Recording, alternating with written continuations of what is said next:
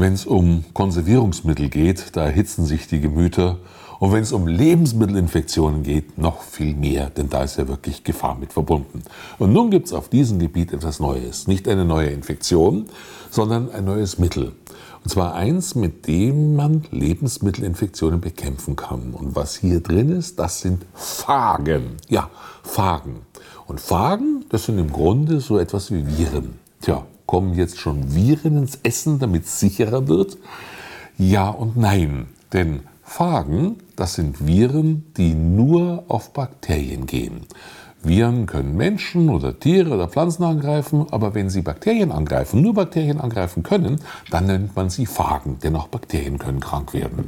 Und wenn so ein Phage so ein Bakterium befällt, dann injiziert er sozusagen seine Art von Erbgut in das Bakterium hinein und dann wird das ganze Bakterien umprogrammiert, also nur, das ist nur noch Phagen produziert. Irgendwann wird das Bakterien dann von innen aufgemacht, da wird eine Zym gebildet und dann kommen die Phagen alle raus und das Bakterium, davon ist nur noch eine leere Hülle übrig. Und auf diese Weise arbeiten sich die Phagen durch und jedes Bakterium hat so seine speziellen Phagen, die nur dieses Bakterium befallen können. Und die Aktivität dieser Phagen wird ja häufig unterschätzt. Fachleute gehen davon aus, dass die Phagen innerhalb von 48 Stunden jeweils etwa die Hälfte des gesamten Bestandes an Bakterien tot machen. Man erzählt ja immer, Bakterien können ewig leben. Ja, rein theoretisch im Lehrbuch schon. Aber im praktischen Leben geht es ihnen häufig sehr schnell an den Kragen. Deshalb vermehren sie sich ja dann auch wieder im Gegenzug entsprechend schnell. Und da kam man auf die Idee, dass man das nutzen kann. Aber am Anfang hat man den Zusammenhang überhaupt nicht verstanden, denn begonnen hat das Ganze im Jahre 1896, denn da ist einer auf den Trichter gekommen, während einer Cholera-Epidemie, das war in Indien, das Dreckwasser des Ganges, so ein paar Schluck davon zu trinken. Und damit sind viele Menschen genesen. Das hängt damit zusammen, dass im letzten Dreckwasser natürlich die Phagen drin hängen, jede Menge, es sind viele Bakterien, also auch viele Phagen. Und jedes Bakterium hat seine speziellen Phagen, also muss dann schon das Richtige erwischen. Und auf diese Weise hat man dann Seuchen bekämpft. Das, die, die, diese Erkenntnis wurde dann vor allem in Paris später weiterentwickelt, weiter verbreitet. Man konnte die noch nicht sehen, das ist ja viel zu klein, solche Viren, solche Phagen, äh, sondern man hat nur die Wirkung festgestellt, hat dann das dreckige Wasser der Seine genommen, hat das aus dem Fluss rausgeschöpft und hat damit diphtheriekranke Kinder teilweise buchstäblich über Nacht komplett geheilt. Und das war sozusagen damals die Methode, wie man äh, Infektionskrankheiten äh, bekämpft hat, bevor man Antibiotika hatte. Natürlich wurde da weiterentwickelt. Man hat also dann das Wasser aufbereitet, gereinigt und so weiter, dass man möglichst nur die Phagen drin hatte. Und dann ging die Sache schief. Nicht etwa, weil die Phagen draußen waren, sondern weil dann die Fachleute gesehen haben, das ist ja bloß Wasser, das ist ja Wasser, klar, das ist wie Gänsewein, sonst nichts wie Leitungswasser. Und dann sind sie hergegangen und haben ihrerseits schlichtweg einfach nur Wasser abgefüllt. Das hat man äh, bei gefährlichen Infektionskrankheiten den Patienten teuer verkauft und natürlich ohne Erfolg. Und dann kamen noch medizinisch gebildete Schlaumeier auf die Idee, das vorher noch mal ordentlich mit dem Desinfektionsmittel zu behandeln, damit da keine schlimmen Keime aus dem Abwasser noch drin sind. Äh, schon richtig gedacht, aber sind die Fragen halt alle mausetot. Und dann kam das Ganze ganz furchtbar in Verruf und dann wurde das von den Antibiotika später abgelöst, aber vorher hatten wir die Phagentherapie. Nun haben wir heute die technischen Möglichkeiten, diese Phagen auch zu sehen. Wir wissen heute, was damals passiert ist. Man kann das heute verstehen.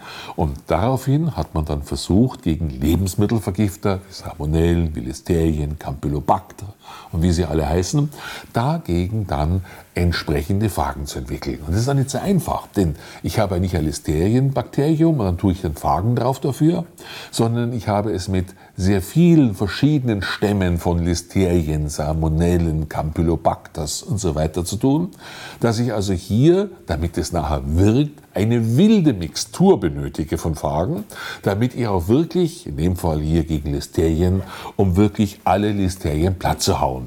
Hier sind die, die Datasheets oder die, die entsprechenden äh, äh, Angaben des Herstellers, wo er ein bisschen erklärt, wie ist der Zulassungsstatus, hat das Einfluss auf das Lebensmittel, der schmeckt nicht anders, da riecht man nichts.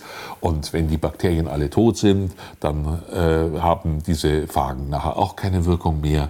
Äh, Phagen haben wir äh, immer in erheblicher Menge im Essen mit drin. Das, das, wo Bakterien da sind, sind auch Phagen da. Das kann man gar nicht vermeiden.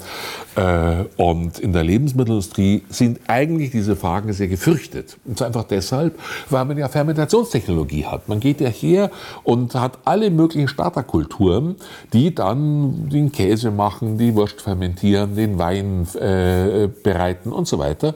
Und da muss man schon darauf achten, dass man äh, da auch nicht unbedingt auf irgendwelche Fragen reinkriegt, weil dann ist das Ganze dahin.